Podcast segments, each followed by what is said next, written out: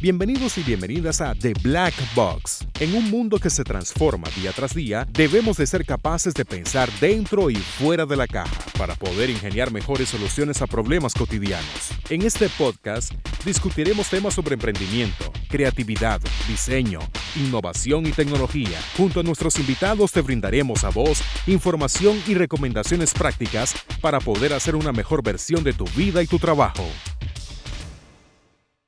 Leandro es desarrollador web en Monchito. Participa activamente en diversas iniciativas y proyectos de la comunidad de software libre desde hace más de 15 años, tanto en Nicaragua como en el extranjero. Ha sido speaker y organizador de eventos tales como DevCon, WordCamp, LISOL y SFD. Hola Leandro, ¿cómo estás? Hola Urania. Bienvenida a la Caja Negra. ¿Cómo te sentís acá hoy? Muchas gracias por invitarme. Vamos a ver qué tal nos va hoy. Vamos a ver qué tal. Antes de hablar sobre el tema, que vamos a hablar sobre software libre hoy, me gustaría nos contes un poco de vos y cómo llegaste a meterte en esta comunidad de software libre. Bueno, eh, yo soy desarrollador web eh, de profesión. Este, soy uruguayo, nací en Montevideo, pero soy nicaragüense de corazón. Eh, mi amor hacia la tecnología creo que salió desde que era muy pequeño, cuando tuve mi primera computadora yo vengo de una familia muy artística, de músicos, de pintores, pero yo no tengo nada de eso. Entonces la tecnología pues es una forma de expresarme para mí. Entonces desde muy pequeño comencé a, a programar. Este, en esos tiempos las computadoras no venían con sistemas operativos, sino que venían con un lenguaje de programación. Entonces para poder, eh, para hacer que la computadora hiciera algo tenías que programar, ¿no? Tenías que hacer algo para que corriera un programa, ¿no? Entonces ahí fue cuando yo comencé a meterme en eso. Después ya en el mundo laboral, este, bueno, comenzaron con las computadoras Windows y no podía hacer ese tipo de cosas con las computadoras Windows. Entonces eso era algo que yo extrañaba mucho. Hasta que eh, un día pues me encontré con, con Debian, que es una, una, distribución, un sistema operativo Linux, y ahí me enamoré pues de lo que era todo eso de software libre. Pues. Este, al comienzo fue más que todo por, por, eh, por curiosidad, por la ganas de aprender, por la ganas de usarlo. Pero ya con el tiempo, pues yo fui, fui teniendo la inquietud ¿no? de, de, de, qué se trataba esto. ¿no? no solamente de software, sino que hay una comunidad detrás, hay una filosofía. Entonces ahí fue cuando yo comencé a, a contribuir. Pues. Ahora que mencionas que hay una comunidad detrás y hay una filosofía, me gustaría que nos contes un poco más sobre software libre cómo nace, qué es y cuál es esa filosofía que hay detrás. Bueno, software libre nace eh, a inicios de los 80, eh, en el año 83 para ser exacto, este, en el MIT, en el Instituto Tecnológico de Massachusetts. Eh, nació de la comunidad hacker, este, un señor que se llama Richard Stallman, que fue el fundador del movimiento, por así decirlo. si nos retrocedemos unos cuantos años, eh, a los inicios de la, de la informática, ¿no? Eh, todos los programas de la computadora eran compartidos entre los programadores. ¿no? Este, no existía algo que, que, era software cerrado como hoy en día, sino que todo el software, todo el código, todos los programas se compartían libremente entre, entre, entre los programadores. ¿no? Había toda una comunidad de programadores que compartían información y compartían conocimiento. Pero ya a inicios de los 80, cuando las computadoras eh, comenzaron a ser más comunes, que todas las computadoras personales, este, eh, y en el 80 creo que la ley de copyright se modificó para extenderlo hacia los programas informáticos. Entonces ahí fue cuando los, los fabricantes comenzaron a cerrar el código, a cerrar su software, ¿no? para que nadie pudiera copiarlo pues, y distribuirlo ilegalmente. Entonces Stallman de repente en su trabajo en el, MIT se sintió frustrado porque había un driver de una impresora que no lograba que funcionara. Entonces dijo, ¿por qué el software no puede ser libre como era antes? Entonces ahí fue cuando él este, comenzó con todo este movimiento.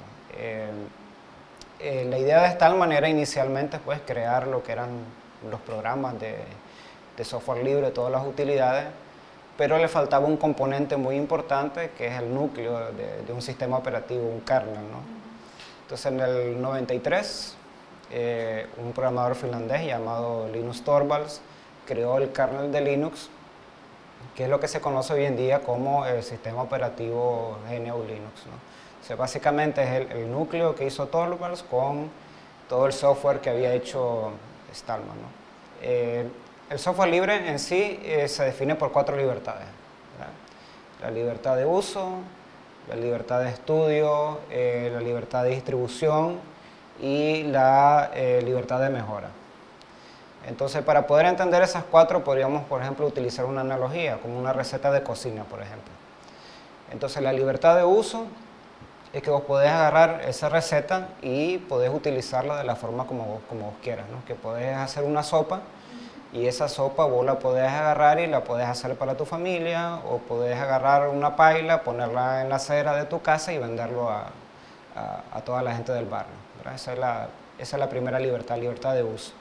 Se traduce en el software, que el software vos puedes utilizarlo para cualquier propósito, ¿no? Puedes utilizarlo en tu casa, en tu oficina, eh, puedes utilizarlo, puedes venderlo incluso, el software. Eh, esa es la libertad que te da. Después la libertad de estudio es la libertad de que vos podés estudiar la receta, ver los ingredientes, eh, ver la forma como se prepara, de la misma forma del software. en el software libre, la libertad de estudio es la libertad de estudiar el programa, ver cómo está estructurado el programa, cómo funciona. Después está la libertad de distribución, que es la libertad de que vos agarres tu sopa y la puedes regalar a tus amigos o, puedes venderlo como quieras. Y por último, la eh, eh, libertad de mejora. ¿no? La libertad de mejora es que vos puedes agarrar esa sopa y decir, bueno, esto es una receta de sopa de pollo, pero yo quiero un ingrediente. más, ¿verdad? O hacer una sopa de res, cambiarlo por completo. Entonces esa es la libertad del software, que vos podés agarrar ese software y mejorarlo, ¿verdad? construir encima de él. Eso básicamente son pues la las cuatro libertades. Sí. Ahora que mencionabas las cuatro libertades del software libre, eh, dijiste algo de poder venderlo. ¿Se puede vender el software libre y quién es el que lo vende y, y cómo recibe ese dinero? Pues porque está quien creó originalmente el software libre, pero vengo yo y le meto algo más a la receta de la sopa. Entonces, ¿yo puedo venderla? ¿Le queda algo al original o cómo es esa distribución? Bueno, eh, para entender el software libre y cómo se puede vender, eh, hay que pensar de una nueva forma, ¿no? no como, el, como el paradigma antiguo de que vos tenés un software como un, como un bien tangible que vos podés agarrar y podés vender ese software. ¿no? El software libre, vos el software en sí lo podés vender si querés, pero no tiene sentido venderlo porque otra persona lo puede conseguir gratuitamente, ¿verdad? Basta con descargarlo de internet y ya lo tenés. Entonces, ¿qué es lo que pasa con el software libre? El software libre lo que hace es que se crean ecosistemas alrededor del software. ¿no? Entonces, vos tenés el software y vos podés crear una empresa que brinda, por ejemplo, servicios alrededor del software. Eh, ejemplo con concreto, por ejemplo, mi empresa dio trabajo, nosotros este, nos dedicamos a hacer sitios web utilizando software libre. Entonces utilizamos un manejador de contenido que se llama WordPress, que es software libre, que cualquiera lo puede descargar gratuitamente pero yo a mi cliente no le vendo el software, sino que yo le vendo el servicio, que el servicio es eh, hacer el estudio, este, hacer las pruebas de, y análisis de, usabilidad, hacer el diseño, desarrollar el sitio web, implementar todas las funcionalidades y tal vez vender otros servicios como hosting, como mantenimiento, cosas relacionadas. Entonces, eh, con el software libre no está prohibido ganar dinero o, venderlo o hacer dinero con él. Solamente que a veces no tiene sentido como pensarlo de una forma tradicional que vas a vender el software, ¿no? sino que, sí. sino que vendes el servicio. un servicio alrededor del software. Es correcto. Y en el caso de, de, WordPress, por ejemplo, en, en, específico, hay todo un gran ecosistema. ¿no? Está, está el, el, WordPress como manejador de contenido y a la par hay gente que vende servicios de hosting, hay gente que vende temas, hay gente que te vende plugins. Hay gente que te vende el servicio de hacer el sitio web en sí, hay gente que te vende capacitación, entonces hay, todo un ecosistema porque se forma alrededor de ese software. O sea que la, comunidad, además de eso, todavía genera eh, ganancias para sus seguidores, lo cual es muy bueno. Ahora, tenemos el software libre y el software cerrado. Que el software cerrado, este que decís, no sabes la receta, no sabes qué hay por detrás, tenés que comprarlo para poder utilizarlo. ¿Cuáles serían las ventajas y las desventajas que tiene el software libre versus el cerrado? Bueno, ventajas hay muchas, ¿verdad? Hay muchas ventajas sobre usar software libre. Este, y dependiendo a quién le preguntes, esa es la respuesta que te va a dar, ¿verdad? Eh, por ejemplo, para un usuario, la gran ventaja del, del, software libre es que no tenés lo que se conoce como un locking, ¿no? no estás, cuando compras, por ejemplo, un software cerrado, estás obligado a utilizar ese software hasta el fin de los tiempos, básicamente. Y aquí no hablamos solamente de cuestión de software, sino que también hablamos de estándares, como por ejemplo los formatos de los documentos. Si vos agarras y haces un documento en, X programa, que se llama Adobe Photoshop, entonces él te saca un, formato que es eh, cerrado, ¿no? que es el, PSD o, o, algo así creo, ¿no? no soy diseñador. Y, entonces, y esos formatos cerrados solo lo podés abrir con ese programa. Y eso te obliga, ¿no? A, si, si, vos tenés tu, tu, documento y querés seguir accediendo a él, te obliga a seguir comprando la licencia, ¿no? De ese, de, de ese, de ese programa, ¿no? Eso una, esa es una de las desventajas grandes del, del, del software cerrado, ¿no? Eh, que te obliga, pues que te encierra a utilizar ciertas cosas. Este, y después hay otro montón de temas, ¿no? como por ejemplo lo, lo, que es la seguridad. El software cerrado por lo general es menos seguro. Eh, si hablamos del punto de vista de un desarrollador, por ejemplo, de un programador, la gran ventaja del software libre eh, es que te permite innovar de una forma, eh, de una forma mejor y una forma más eficiente que con el software cerrado. Puedes agarrar el software de terceros, el software de otra persona y construir encima de eso. No, no tenés que reinventar el, la rueda. ¿no? Eh, mencionabas antes a Richard Stallman, que es el fundador, estuve leyendo un poco sobre él y hay una frase que dijo que me llamó mucho la atención y es que cuando vos usas un programa tenés dos opciones. Uno es que vos domines el programa o que el programa te domine a vos, refiriéndose más que toda la seguridad de la información. Eh, ¿Cuáles son eh, las recomendaciones que darías vos en cuanto a seguridad de la información pensado desde software libre? Uf, eso es una pregunta difícil, ¿no? Porque es un tema muy, muy amplio. Sí. Y este, hoy en día, bueno, el problema es que los usuarios estamos muy acostumbrados a, a, consumir hoy en día, ¿no? Eh, no es tanto como era antes, que por ejemplo el usuario era, era un poco más un poco más proactivo, ¿no? Para poder utilizar un programa, eh, claro, era más difícil en esos tiempos, pero el usuario tenía eh, más, más, control sobre el software y por lo tanto más conocimiento sobre lo que hacía. Eh, hoy en día es, es, muy difícil ¿no? este, poder estar 100% seguro, este, más en los tiempos que estamos de, de, redes sociales, por ejemplo, que nuestra información está en todas partes. Es más, el enemigo de Facebook, por lo que estuve viendo. Sí, no, o sea, Facebook tiene, yo creo que Facebook tiene su, su, valor, ¿verdad? Para ciertas cosas, este, pero también tiene su peligro, ¿no? El valor de Facebook, por ejemplo, que puede llegar a cientos, a miles de personas, ¿no? Eh, de forma instantánea, este, tienes una audiencia que antes no tenía eh, y puedes, puedes conectar más con personas afines, ¿no? Con intereses afines. Pero también está el peligro ese de que Facebook, bueno, recoge tus datos eh, personales, hoy en día es muy fácil controlar a la gente por ese medio. No estamos hablando solamente de Facebook, sino de mayoría pues, de redes sociales hoy en día, ¿verdad? Donde, que son redes sociales gratuitas, donde el, producto es uno, ¿no? El producto es la persona. Exacto, pagas prácticamente con, con tu información. Y ah, ¿cuál es la diferencia? Porque también estoy leyendo sobre open source. ¿Cuál es la diferencia entre open source y, software libre? Eh, básicamente no hay mucha diferencia. Todo software que es software libre por lo general también es, también es open source. Este, open source diría yo que es más, más que todo una metodología, ¿verdad? una forma de, programar, una forma de, distribuir el contenido. Este, mientras que el software libre es más que todo un movimiento social, no es una filosofía.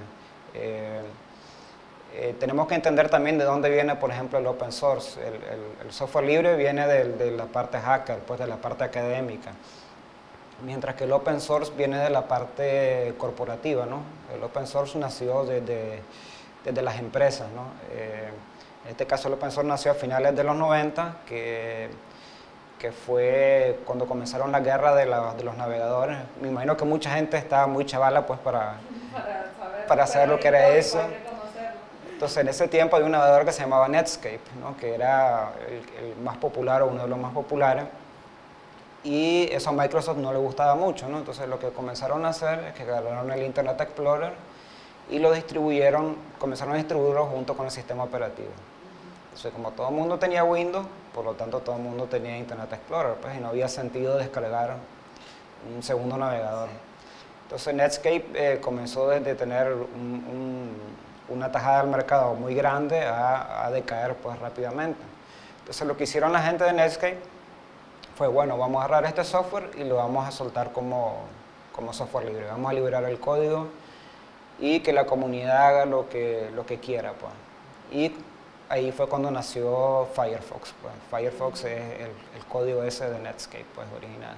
Entonces Firefox es el navegador de, de software libre. Sí, entonces Firefox, este, cuando ya comenzó eso, ¿no? entonces para definir qué es lo que era Firefox, eh, se quiso adoptar un término que fuera un poco más amigable con, con, las empresas, con las corporaciones y que fuera un menos ambiguo. ¿no?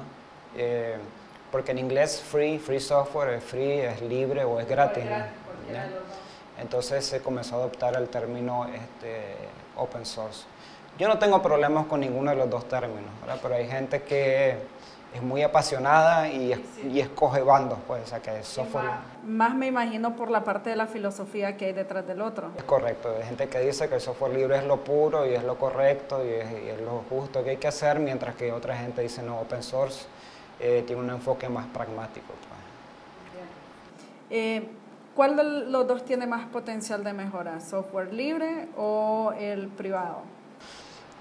Yo creo que el software libre, este, es el solo hecho de que vos podás o tengas la libertad de, estudiar códigos de otros, así vas aprendiendo como hacen eh, los mejores programadores, de que podés agarrar una pieza de software e incorporarla al tuyo, eso creo que, yo, que es algo grande. Este, no necesitas estar reinventando las cosas, este, podés agarrar eh, un software para crear algo y vas como legos, ¿no? como bloques, vas, construyendo encima de los otros. Y creo que ese es un gran potencial ¿no? para lo que es la, innovación. Eh, lo otro es que el software libre, la gran ventaja es que no tenés un pequeño equipo de desarrollador en una empresa de 10, 20 personas, sino que tenés a cientos, miles, eh, decenas de miles de potenciales desarrolladores ¿no? alrededor del mundo. Eh, que trabajan, digo yo, hacia un bien común que es el usuario. Por lo general, una empresa dicta, los ejecutivos dictan cuál es el camino que va a tomar el software o qué, eh, va a salir en la próxima versión del software. Y tal vez algo que ni los usuarios quieren.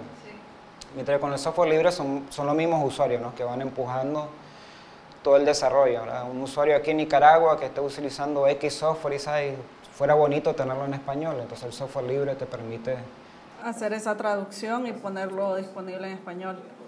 Eh, bueno, yo trabajo en, creatividad y nuestra versión de esto es Creative Commons y a mí me gustan mucho, pero igual siento que no son muy utilizados. Pasa lo mismo, entiendo, con software libre.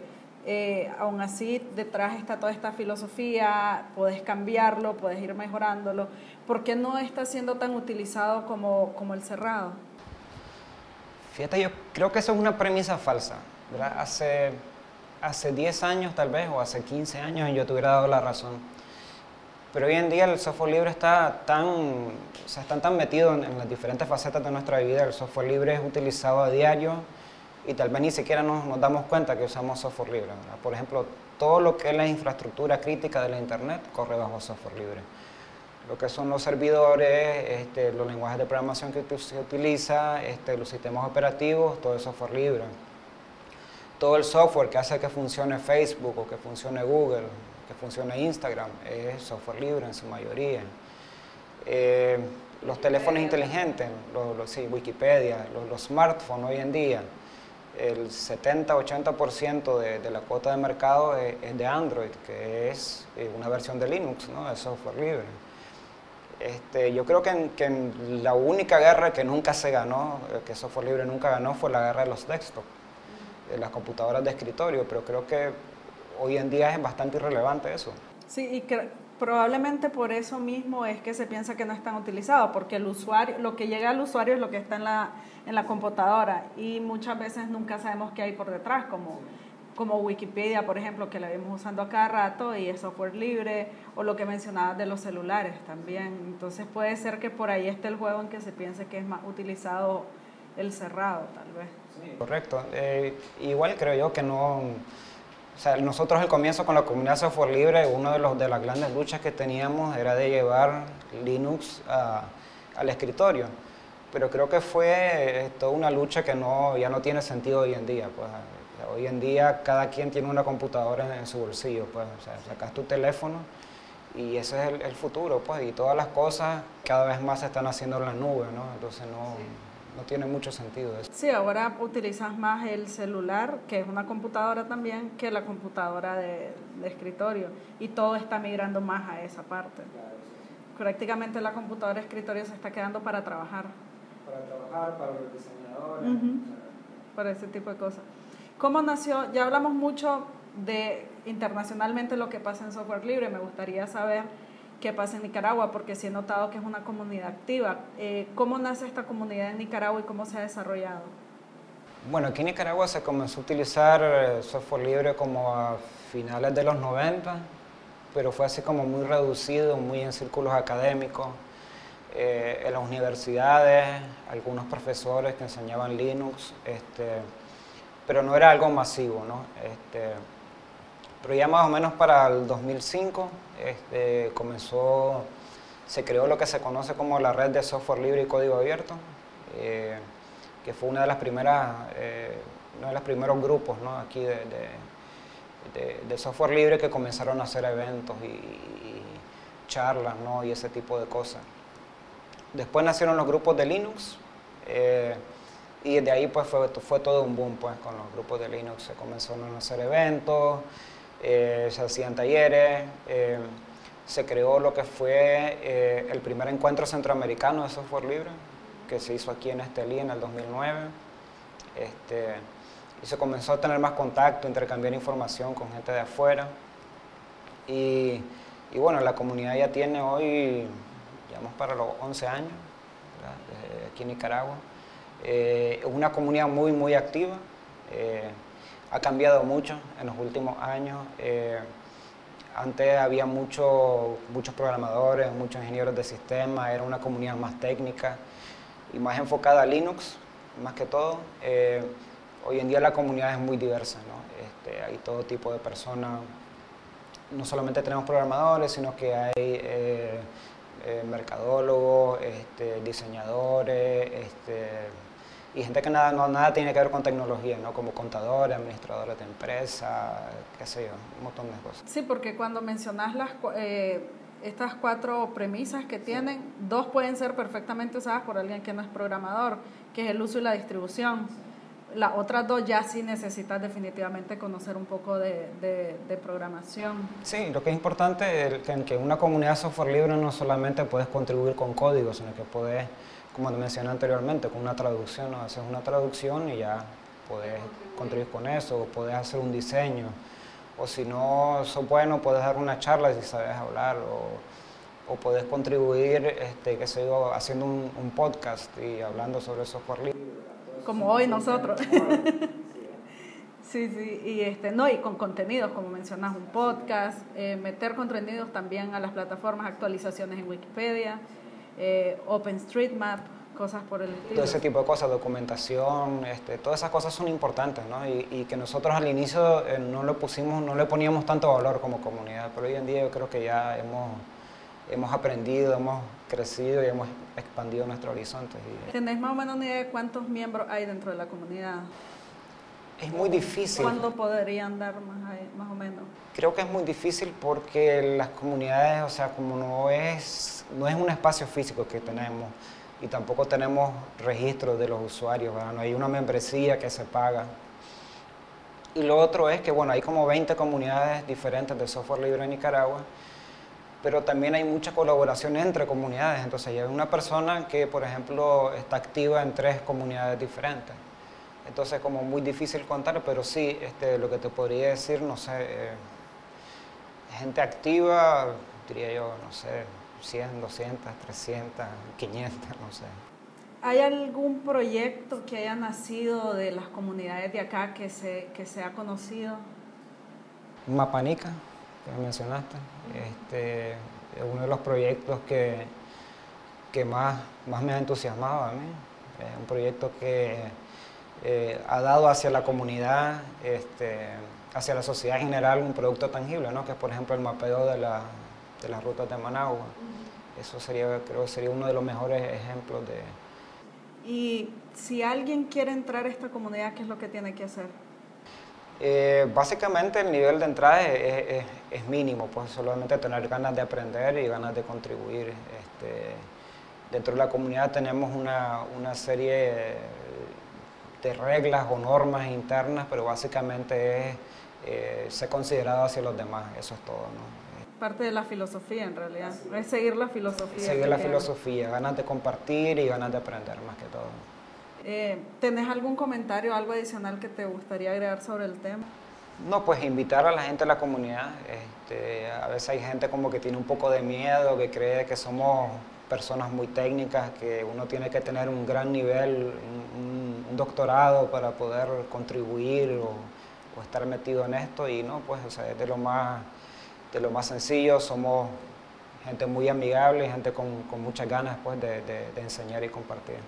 Y para los interesados, ¿tenés como alguna recomendación de charlas, cursos, blogs o algo que les pueda ayudar en darle más información sobre este tema?